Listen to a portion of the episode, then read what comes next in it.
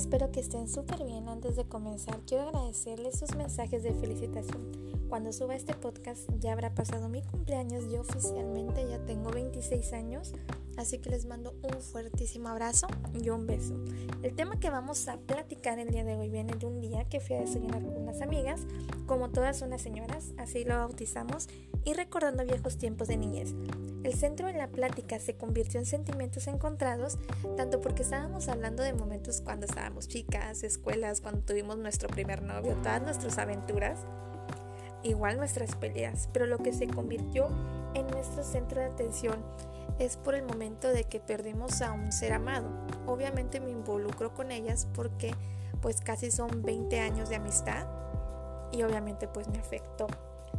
Entonces, esta persona es el protagonista de este podcast. Créanme que junio para mí es el mes más hermoso, tanto porque es mi cumpleaños y es el cumpleaños de esta persona que amo, respeto y extraño con todo mi corazón. Pero a la vez es muy triste porque lamentablemente no podrá festejar su cumpleaños presencialmente. Pero como siempre lo he dicho, mientras lo tengas en tu pensamiento y en tu corazón, siempre estará contigo. Como lo dije en la introducción, ¿qué es el duelo? El duelo científicamente es el proceso adaptativo cuando hemos perdido algo importante. Manejar y gestionar lo que genera a partir de una pérdida, yo pierdo, perder duele, el dolor me va a meter en un proceso de duelo. Si dolió, estoy en un duelo. Ahí es donde debes tener postura y elegir elaborar ese duelo con sabiduría o evadir o evitar llenar de basura emocional. Esta es la parte científica. Mucha gente relaciona el duelo fallecimiento. Y no, el duelo son diferentes escenarios, son los siguientes. El número uno, el que acabo de mencionar, duelo o fallecimiento. El número dos es el duelo, por ejemplo, cuando pierdes tu trabajo.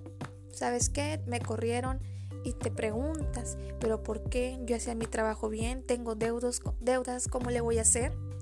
Esa es la segunda parte del duelo. El tercero es cuando pierdes algo que tú querías demasiado, ya sea un objeto, alguna propiedad o una, o porque te costó obtenerlo, o número dos, o porque te lo regalaron y significaba mucho para ti. En ese caso, lamentablemente la gente siempre vivimos de la primera cosa que se nos viene a la mente. Entonces, ya platicándoles, el caso de este podcast es sobre el fallecimiento de una persona que, como mencioné al principio, amo, respeto y quiero con todo mi corazón. Hablando de la parte espiritual, cuando uno pasa por este proceso, nos preguntamos lo siguiente, ¿por qué Dios mío? ¿Está en algún lugar mejor? ¿Por qué a mí? ¿Dios está en mi contra? ¿Dios no me quiere? Bueno, Dios pone sus peores batallas a sus mejores guerreros y etcétera, etcétera, etcétera. Está bien el pensar, pero te estás hundiendo más y más y hablando de encontrar respuestas y lo que queremos es que el dolor se vaya.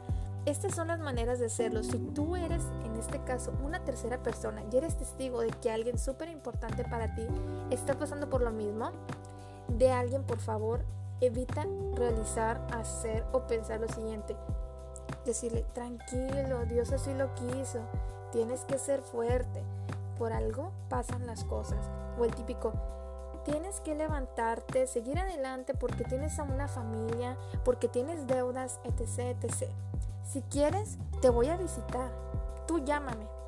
Están en un gran error. Lo que menos queremos es que la persona se sienta inútil, que se inunde más. Entonces, cambiemos lo siguiente por esto. Dile, yo estoy contigo. Saldremos adelante. Oye, voy a salir, tengo que hacer unas vueltas. Si quieres voy y te pago tus deudas, dame tus recibos. Yo te ayudo. Otro es, ¿y si haces alguna cena rica, algún postre? No le llames y le preguntes, oye, hice de cenar, ¿quieres que te lleve? No, evítalo. Simplemente ve a su casa, visítalo, sorpréndelo. Créeme que se quedará así como que wow, porque se va a sentir que alguien es importante y no le van a estar preguntando. Y compartan. Obviamente te lo va. Tal vez no te lo diga gracias, pero obviamente se sentirá muy tranquilo. Hay demasiadas maneras de sobrellevar un duelo me preguntan cuánto dura un duelo. Un duelo siempre va a durar. El duelo no tiene un tiempo. Hay gente que dice dos, tres meses, cinco años, diez años. Eso es mentira. El duelo está para siempre. Otra cosa que sepas sobrellevarlo. Y obviamente es, la vida sigue, tienes que salir adelante.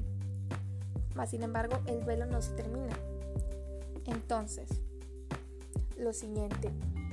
Obviamente, por último, quiero agradecer a mis amigas.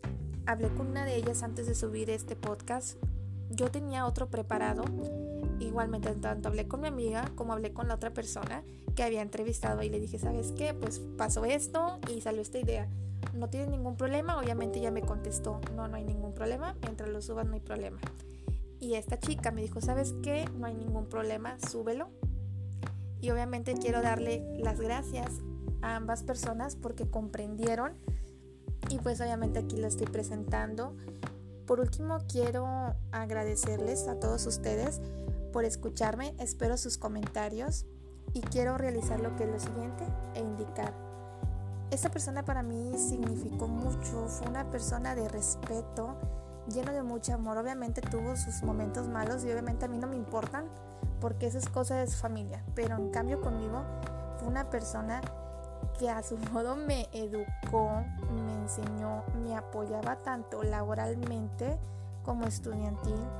Créanme que en esos momentos cuando yo me puse a escribir y a recordar, a mí que me encanta tanto pensar, mis lágrimas están al 100 porque yo nunca lo voy a olvidar. Es una persona que me marcó la vida y siempre sobre todas las cosas, en mis triunfos, siempre está conmigo.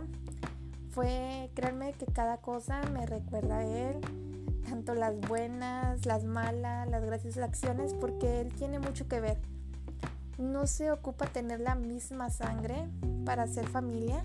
Él es para mí como mi segundo papá, al que nuevamente digo, lo quiero, lo extraño, daría todo para que él estuviera conmigo, pero pues lamentablemente él ya no está. Así que como era el rey del teclado, era cantante, todo me, tanto sus canciones, todo me recuerda. Así que le mando un beso hasta el cielo, Don.